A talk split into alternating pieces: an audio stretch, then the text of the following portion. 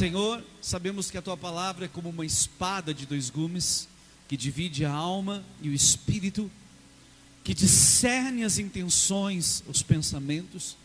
Por isso oramos nessa noite para que a tua palavra seja rema ao coração de cada um de nós e que possamos ser ativados e impartidos para viver com muito mais esperança, com muito mais expectativa, Senhor, em tudo aquilo que tu queres fazer. Querido Espírito Santo, que a palavra seja rema e ministre nossos corações. Em nome de Jesus. Amém. Amém. Em 1 Pedro, desculpa, em 1 Coríntios capítulo 13, versículo 13, o apóstolo Paulo, ele nos diz que há três pilares da fé cristã.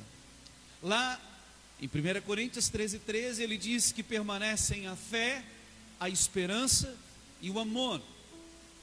Ele está falando dos três pilares da vida cristã, ele está falando da importância de basearmos a nossa vida cristã nesses três pilares: fé, esperança e amor.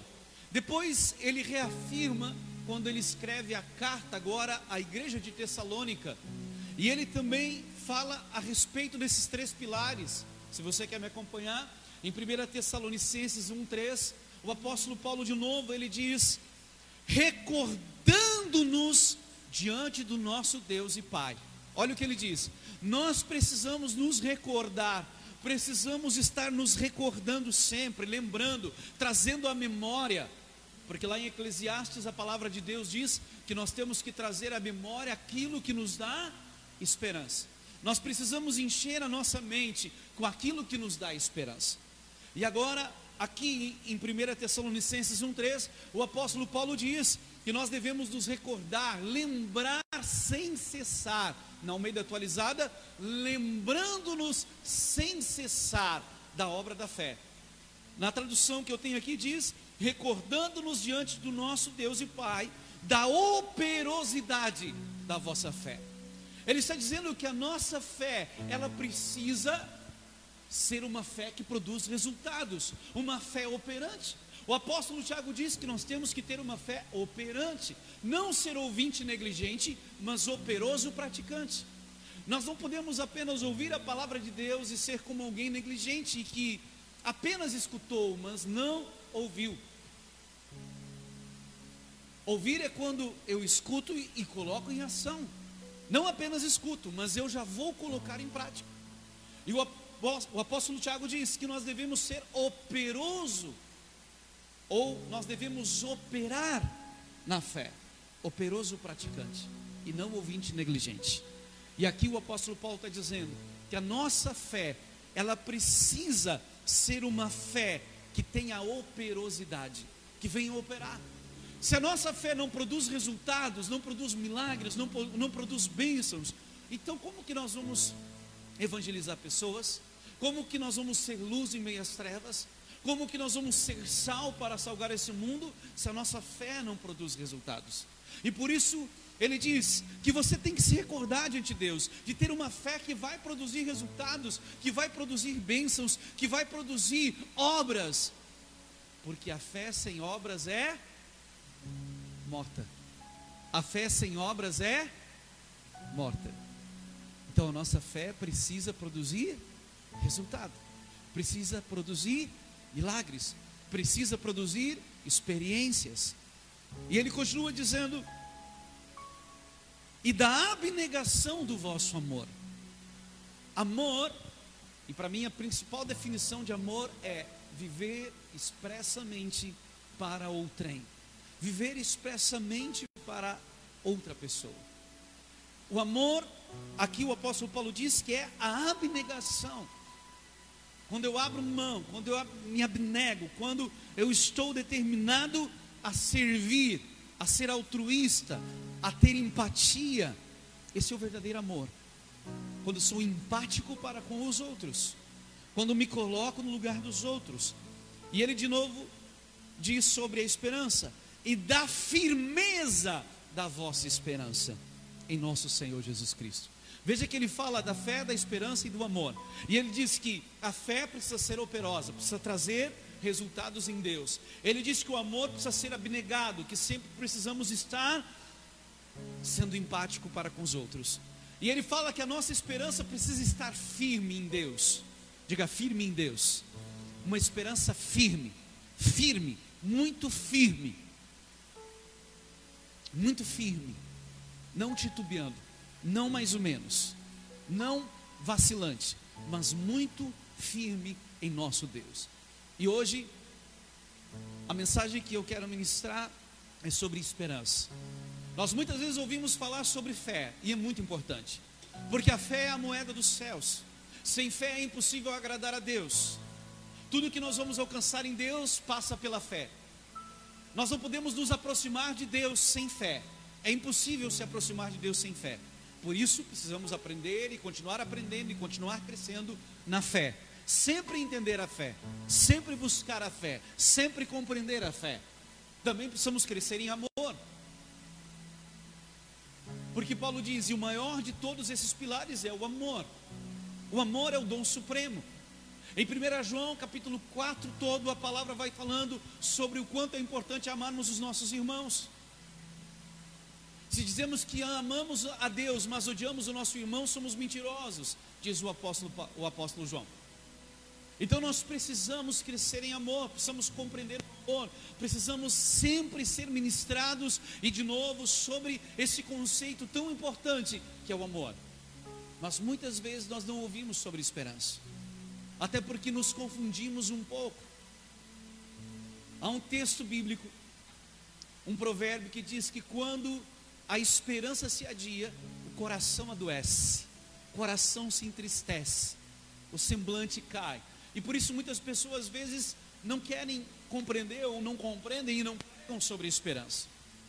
E vivemos dias onde as pessoas estão desesperançadas, sem esperança, sem expectativa devido a tantos problemas, tantas preocupações, tantas incertezas. E são dias que nós precisamos então, queridos, firmar o nosso coração na palavra de Deus, ancorar o nosso coração em Deus e na Sua palavra. Precisamos ser homens e mulheres cheios de esperança e compartilhar dessa esperança com aqueles que perderam a esperança. A palavra esperança no grego usada nesses textos que eu li é a palavra elps. É uma palavra que significa antecipar com prazer, ou seja, esperar algo com prazer, trazer a teu pensamento com antecipação aquilo que você quer. Isso é esperança. É quando eu trago para minha mente, quando eu medito, quando eu penso a respeito daquilo que eu quero alcançar, com prazer e dar prazer. A esperança gera prazer em nós.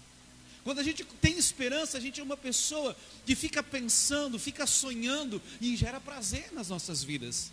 Sim ou não?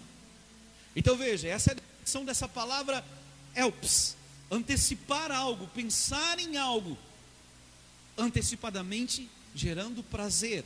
Esperança é regozijo e expectativa diante da eterna salvação. Essa palavra também significa aquilo que se espera, esperar algo. Sabemos que a expectativa bíblica de esperar em Deus não é simplesmente eu ficar deitado em berço esplêndido, não fazendo nada e Deus vai fazer tudo por mim. Não. Esperar em Deus é quando eu faço toda a minha parte e agora Deus vai fazer a parte dele. Esperar em Deus é quando eu faço tudo que está ao meu alcance. Quando eu trabalho, quando eu luto, quando eu busco, faço tudo que está ao meu alcance. Eu gosto muito de uma frase que diz: Nós devemos fazer tudo como se dependesse de nós e orar como se tudo dependesse de Deus. Então vamos fazer tudo que está ao nosso alcance. Tudo que é necessário nós vamos fazer. E quando já fizemos tudo, agora Deus vai fazer a parte dele. Isso é esperar em Deus. Isso é ter esperança. Eu estou fazendo toda a minha parte e Deus vai fazer a parte dele. Moisés, quando estava libertando o povo, ele fez tudo o que estava ao seu alcance. E chegou um momento que Deus disse: Tá bom, Moisés, aquietai-vos e vede o meu livramento.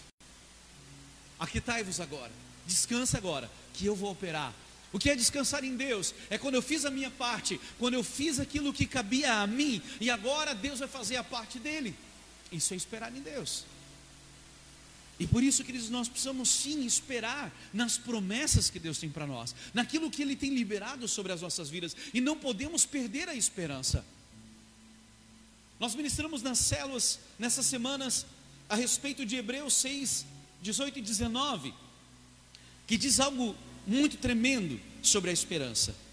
Diz assim, no versículo 19: Temos esta esperança por âncora da alma, segura e firme. Só até aí tá bom. Olha o que diz aqui: que a esperança é a âncora da nossa alma. O que é a âncora num barco, querido? O que, que uma âncora faz num barco? Com que ele esteja fixado em um lugar, que ele não fique à deriva. Um barco sem uma âncora, quando vem uma tempestade, ele fica à deriva. Mas quando ele tem uma âncora, ele fica posicionado naquele lugar. E podem vir as tempestades, podem vir as dificuldades, e ele vai ficar firme naquele lugar. Vivemos dias, queridos, de tantas tempestades, de tanto caos, de, tanta, de tantas notícias ruins. E quantas vezes nós recebemos uma notícia ruim e a nossa alma já começa a ficar à deriva, para lá, para cá, angustiado, preocupado, ansioso. Sim ou não? E muitas vezes só o que a gente escuta são notícias de desgraça, de derrota e de problema.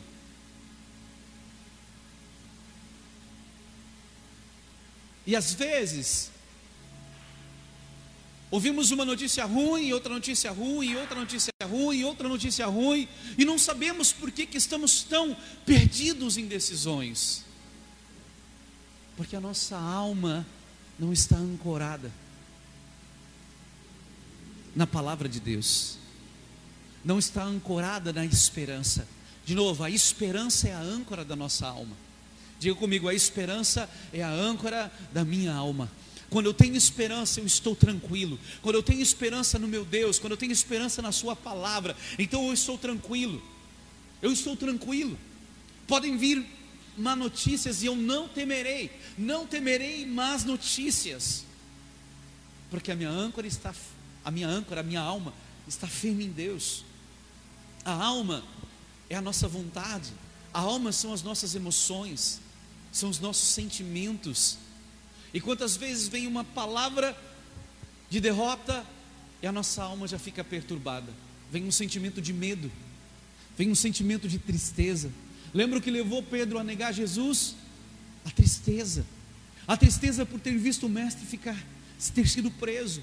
Ele perdeu a esperança. Ele acabou negando Jesus porque perdeu a esperança. A alma dele não estava apegada à palavra a esperança do que Jesus havia falado para ele se perdeu. Mas quando nós estamos cheios de esperança, nós estamos seguros. E podem vir as tribulações, podem vir os problemas, podem vir as tempestades, e nós vamos estar firmes, porque estamos ancorados na palavra de Deus. Amém ou não amém? Glória a Deus. Estamos ancorados na palavra de Deus. Pode vir as palavras de derrota, estamos ancorados na palavra de Deus. Pode vir as palavras que tentam nos gerar, nos gerar tristeza, estamos ancorados na palavra de Deus. Pode vir palavras que tentam gerar angústia no nosso coração, estamos ancorados na palavra de Deus, porque temos esperança na Sua palavra. Quem está comigo aí, diga amém. E o que nos traz esperança, querido?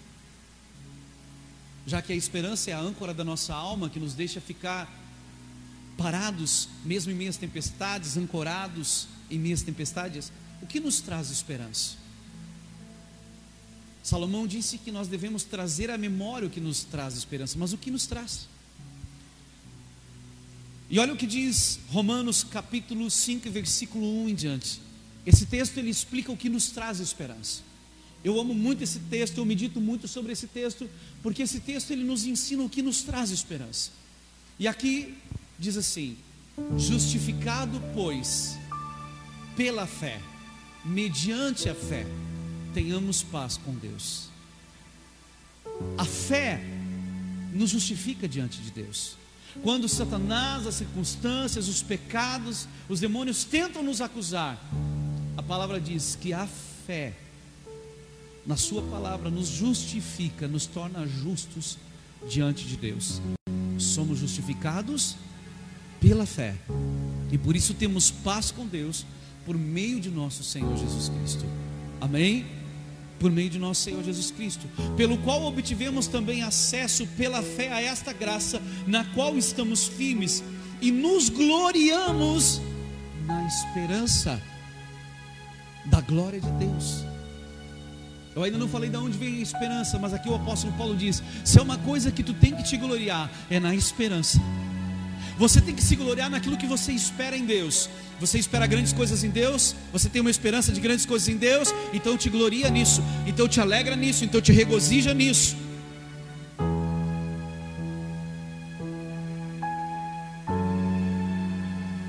E nos gloriamos, desculpem, não somente nisso, mas também nos gloriamos nas tribulações. Como assim? Como que nos alegramos, nos gloriamos das tribulações? Somos masoquistas, gostamos de sofrer. É isso?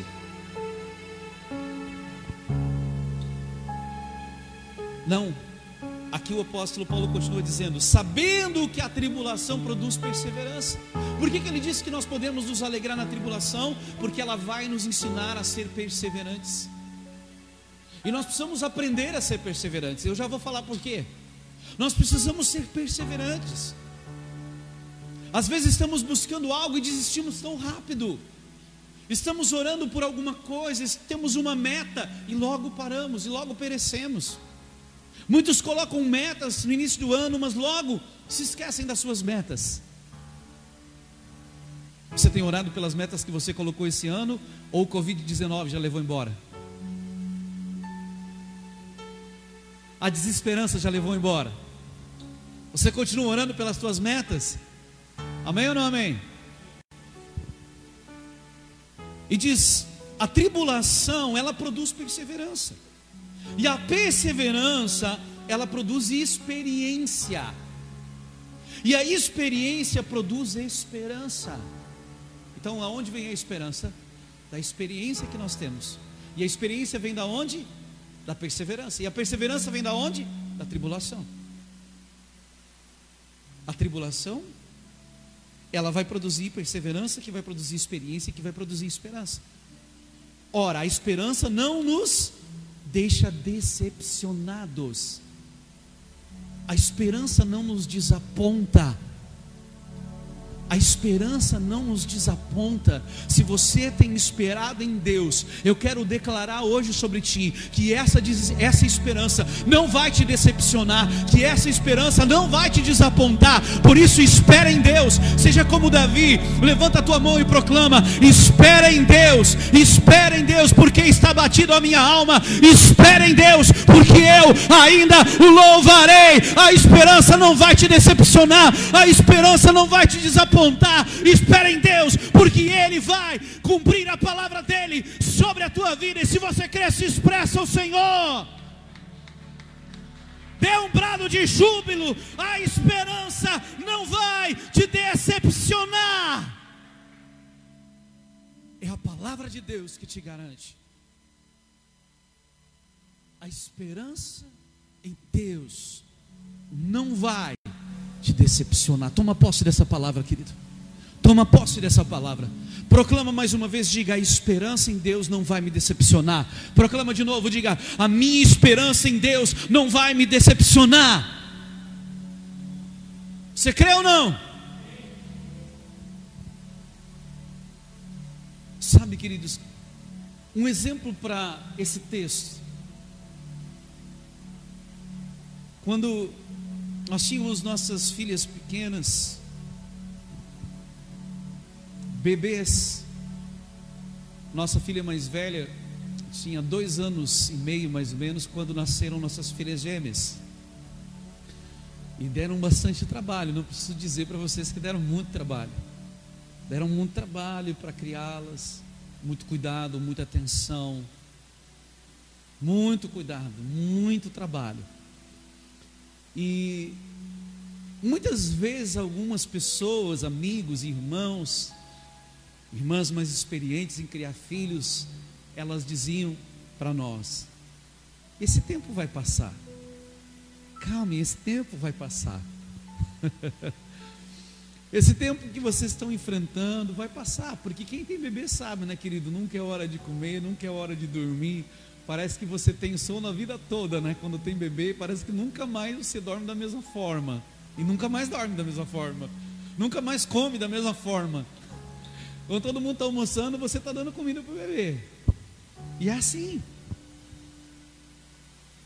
E eu lembro algumas vezes a minha esposa disse para mim: Eu não aguento mais as pessoas me dizer isso. Porque parece que nunca esse tempo vai passar. Mas passou. Passou aquele tempo que exigia de nós tanta dedicação. Hoje, graças a Deus, as meninas estão muito maior. Não precisamos dar tanto tempo. Ainda requer um bom esforço e cuidado. Por exemplo, domingo antes de vir para o culto, cedo, bem cedo, mal terminou o almoço, já tem que começar a dar banho, limpar, arrumar cabelo, tudo, né? Pentear para vir para o culto. É uma trabalheira.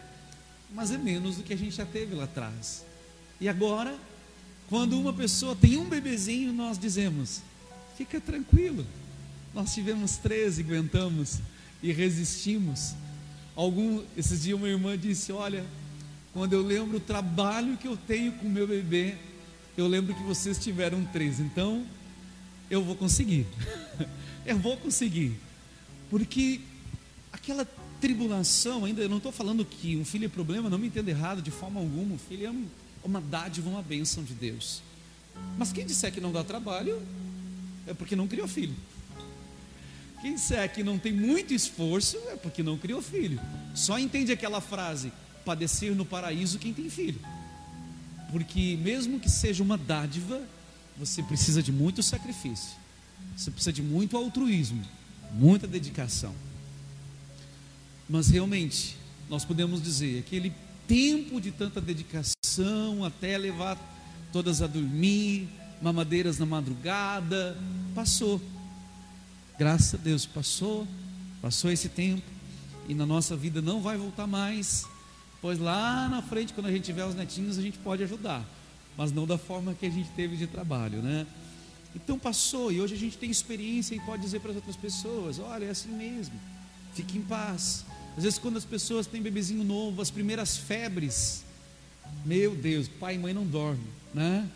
As primeiras febres e quando tem que dar as vacinas, pai e mãe sofrem mais que os bebês. Mas quem já tem filho, diz: fica tranquilo, é assim mesmo. É difícil, mas você consegue. Assim em todas as áreas, queridos. Podemos passar por tribulações, mas essa tribulação está gerando em nós uma perseverança, músculos espirituais. Músculos espirituais. Quem passou por algumas crises com Deus, sabe que agora já venceu e pode dizer para o seu discípulo, pode dizer para o seu irmão: fica tranquilo, fica firme em Deus, aguenta firme em Deus, porque você vai vencer as tribulações que você está enfrentando. Deus vai te dar experiências. Eu tenho falado isso, querido. Creia nisso. Você vai ter nesse tempo, que é um tempo de crises, dificuldades, de problemas, de opressões, você vai ter tantas experiências em Deus que você não tinha antes. Você vai ter testemunhos para contar que antes você não tinha. Você que nunca dependeu de Deus e do agir de Deus e agora vai ter que depender, então tenha fé, creia, tenha esperança, porque você vai poder ter experiências para dizer logo ali. Às vezes a minha esposa brinca com minhas filhas e diz: quando vocês tiverem os netos de vocês, vocês vão dizer que vocês passaram por uma pandemia. Vocês vão poder contar histórias, e é verdade. Amém? Você vai ter experiências para contar. Diga glória a Deus. Aleluia. E aí, querido, por que é tão importante perseverança? Experiência. Porque toda a promessa de Deus passa pela prova do tempo. Diga comigo, toda promessa passa pela prova do tempo. Querido, não pense que simplesmente você tem uma promessa de Deus e automaticamente ela se cumpre na tua vida. Não, há um processo. Há um processo. Deus colocou um sonho no coração de Davi. Deus o ungiu para aquele sonho. Quando ele era menino ainda, ele sonhava em ser rei. Ele estava lá no pasto cuidando das ovelhas, mas o sonho dele, o coração dele estava no trono. Ele foi ungido novo. O sonho foi reconhecido, ele foi ativado pelo profeta, mas o processo levou mais ou menos 15 anos até ele ser reconhecido rei. Mais ou menos 15 anos. Muitos aqui não têm nem perto de 15 anos de fé. E ele, 15 anos, ele esperou naquela promessa de Deus para ele, naquela unção que ele havia recebido do profeta Samuel.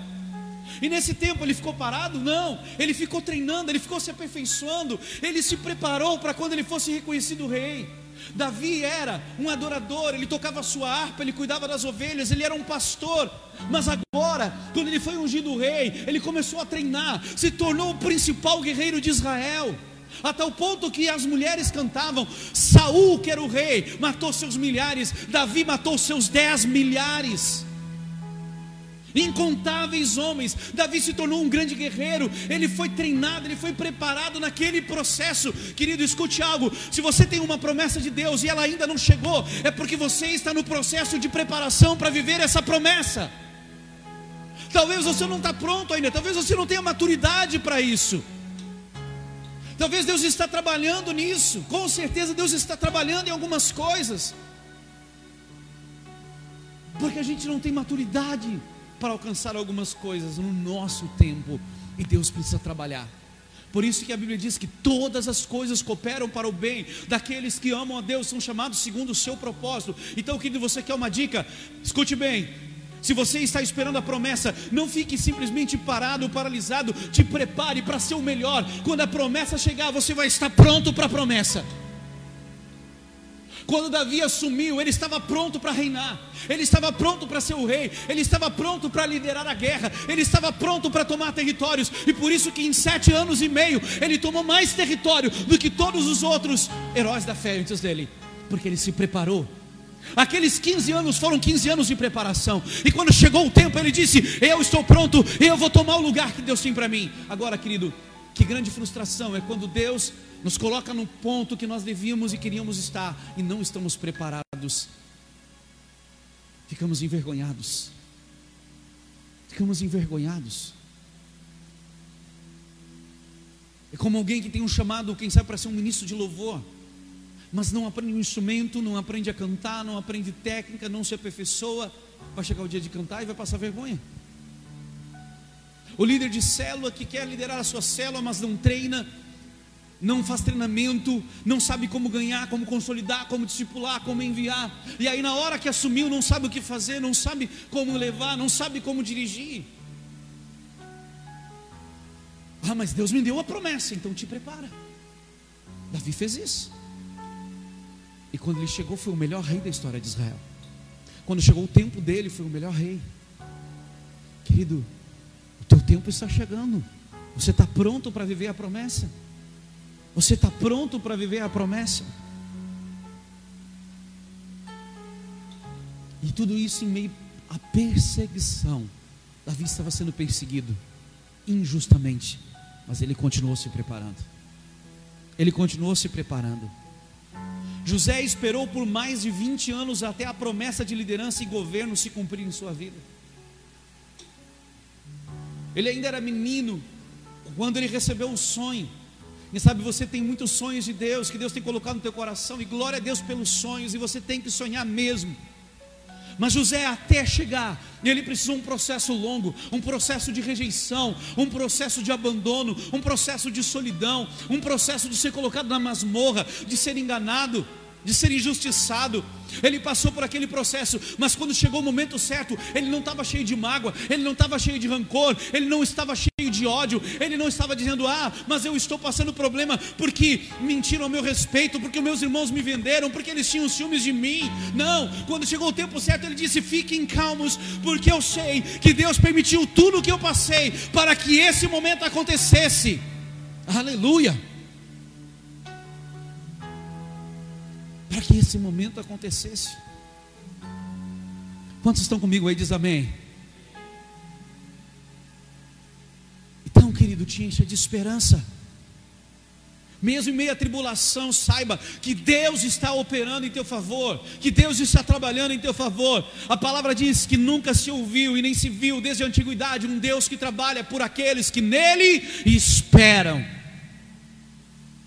aqueles que estão esperando a sua promessa, se preparando para viver a promessa, trabalhando para viver a promessa.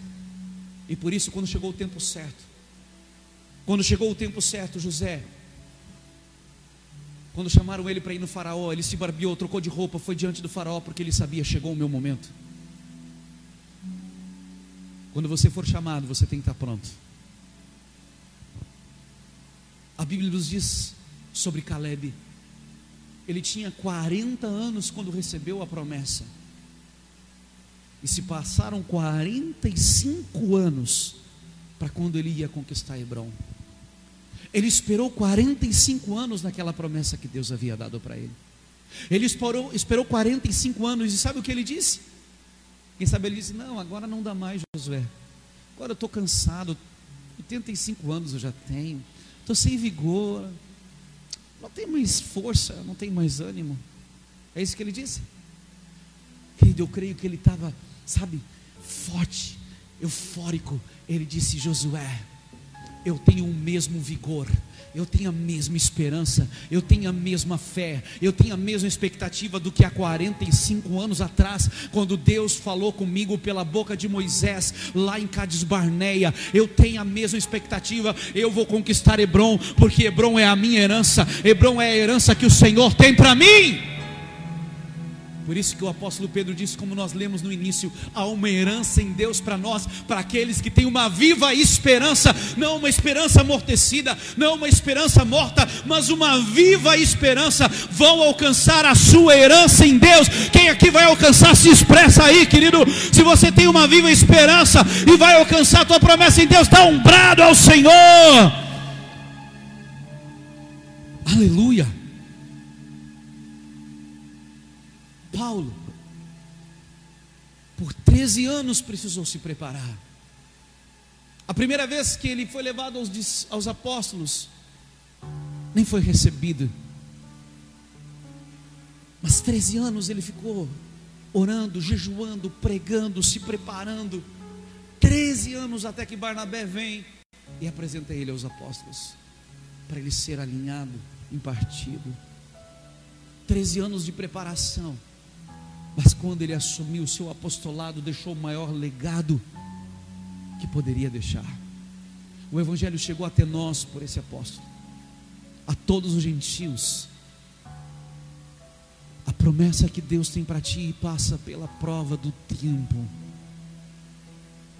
Não perca a esperança porque alguns dias passaram, ou porque tu estás no meio da tribulação. Não perca a esperança porque tu estás passando dias difíceis. Porque a leve e momentânea tribulação produz um peso eterno de glória que há de ser revelada.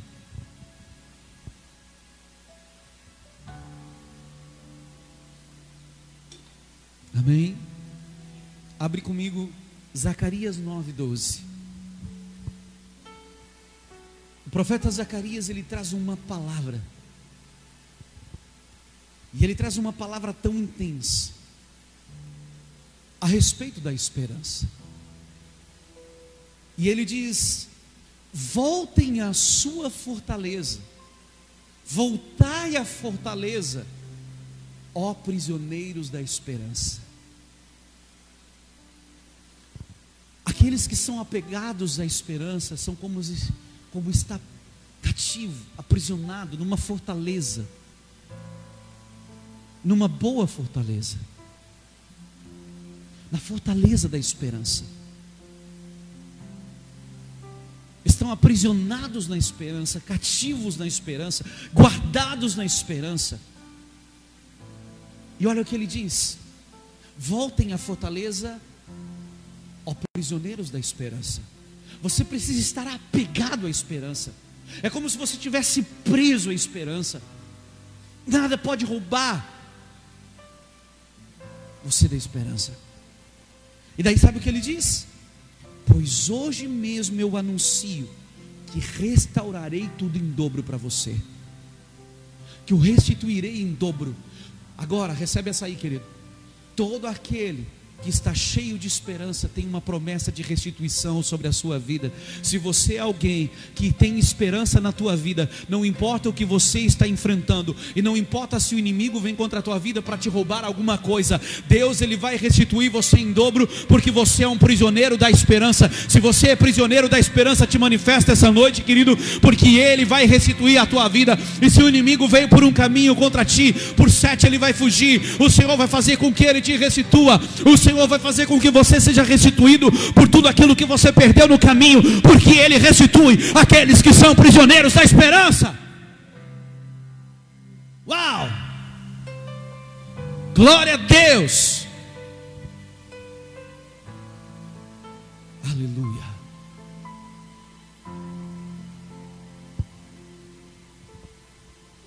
E por que Deus pode ser a nossa esperança? Por que que nós podemos esperar em Deus? Primeiro, querido, porque Ele nos criou e nós somos dele.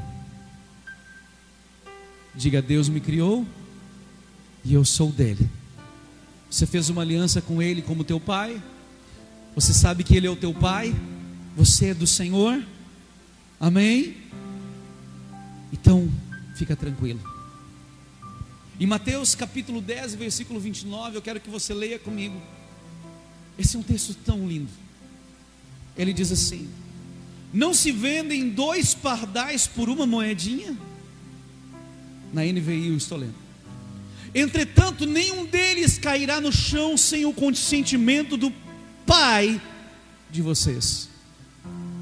E quanto a vocês, até os cabelos da cabeça de vocês estão todos contados, portanto não temam, vocês valem bem mais do que muitos pardais. A Bíblia ela fala numa perspectiva de que pardal era um pássaro muito comum. Era um pássaro que se achava em qualquer lugar. Eu nunca eu nunca criei pássaros, passarinhos, nunca nunca fiz isso. Alguns amigos meus faziam. E eu sei que eles estavam sempre atrás de alguns passarinhos nobres. Alguns, quando eram meninos, assim, buscavam alguns passarinhos que não eram tão comuns. E eles tinham a sua criação. Mas da perspectiva bíblica, o pardal é um passarinho que se encontra em qualquer lugar. E sabe o que Jesus está dizendo? Ele diz assim: olha, é tão comum um pardal que por uma moedinha você compra dois. Dois. Mas ele é muito importante para Deus. Sabe o que Jesus disse? Nenhum deles vai morrer se Deus não deixar. O salmista ele, ele fez um, porque os salmos são canções, e depois alguém regravou uma canção, não sei quem foi, que diz: O pardal encontrou casa, e a andorinha ninho para si. E eu, Deus meu, encontrei teus altares. Olha só.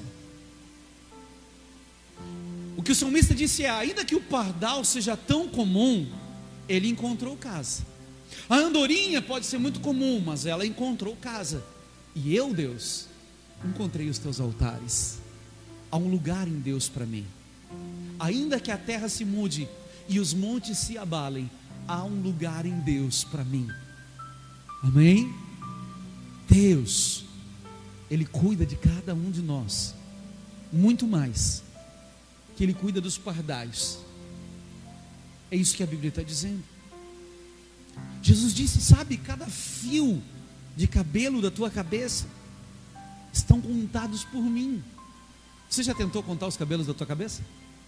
Quem sabe pega uma mecha e começa a contar para ver Imagina o, o, trabalho que os anjos das mulheres têm, né? Vai pentear. Jesus. Todos os nossos fios de cabelo da cabeça estão contados pelo nosso Deus. Jesus disse: Não temam, não temam.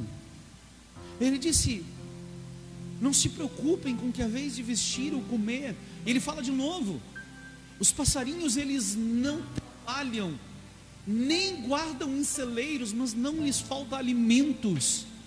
O do campo, ele não tece e não fia, mas nem Salomão, em toda a sua glória, se vestiu como eles.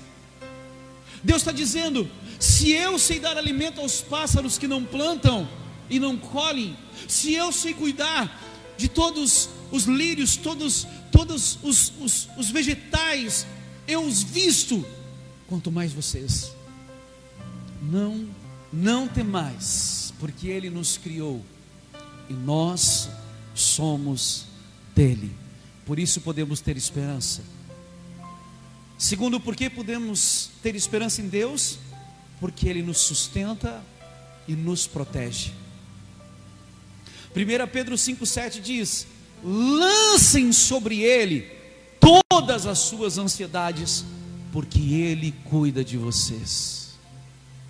Podemos ter esperança em Deus, porque Ele nos guarda, Ele nos protege. Mil cairão ao meu lado, dez mil à minha direita, mas eu não serei atingido. Não dormitem nem dorme o guarda de Israel. Em vão vigia o sentinela se o Senhor não guardar a cidade.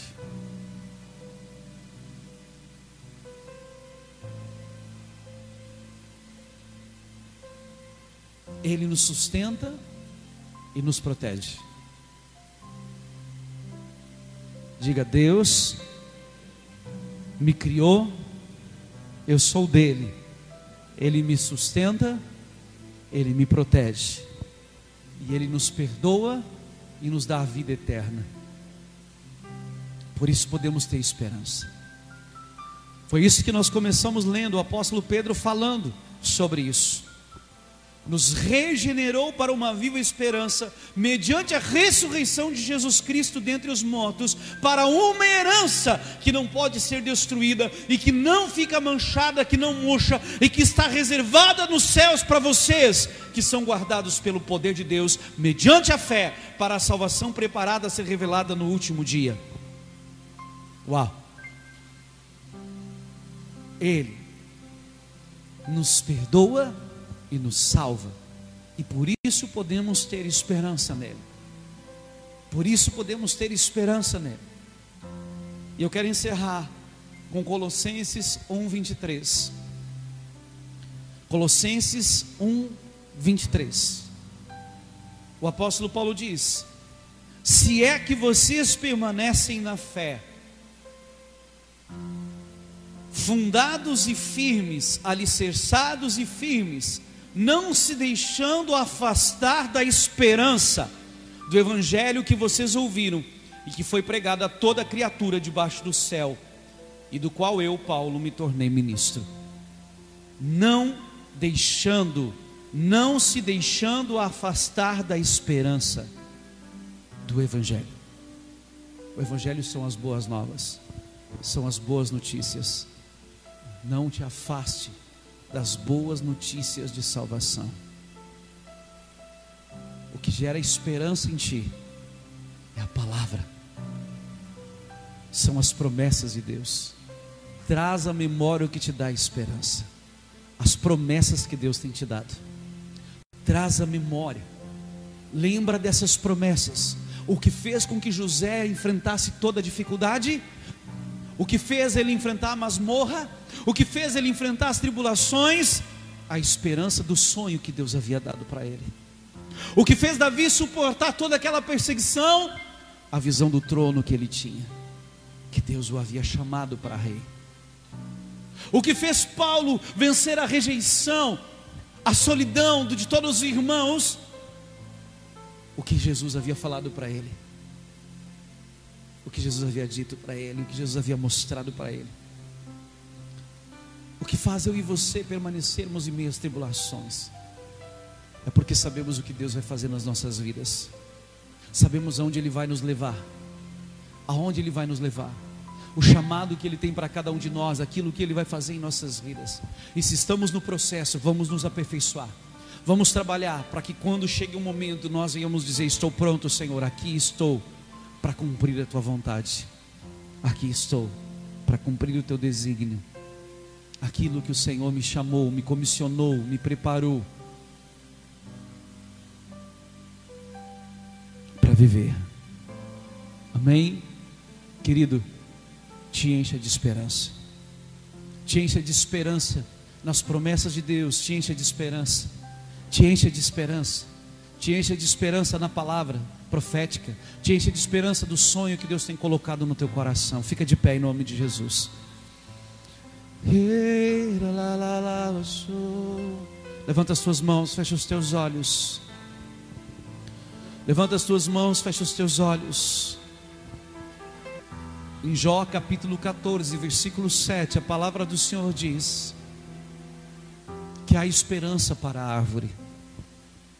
Mesmo que ela tenha sido cortada, sua raiz tenha envelhecido, ao cheiro das águas, ela brota, ela renova.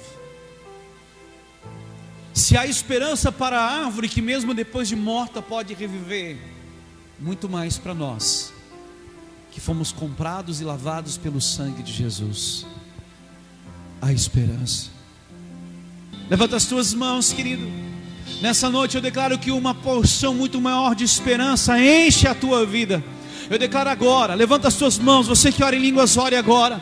Eu declaro que uma porção maior de esperança começa a encher a tua vida. E eu decreto que toda desesperança que tem vindo como uma mensagem do inferno é cancelada, é paralisada nessa noite toda desesperança que tem vindo contra ti, toda palavra do inferno que tenta te parar, está sendo quebrada nessa hora, e uma palavra de esperança é liberada sobre a tua vida, uma palavra de esperança é liberada sobre ti agora, a unção do Espírito Santo vem sobre ti, traga à memória aquilo que te dá esperança, aquilo que te dá esperança, a palavra de Deus te dá esperança.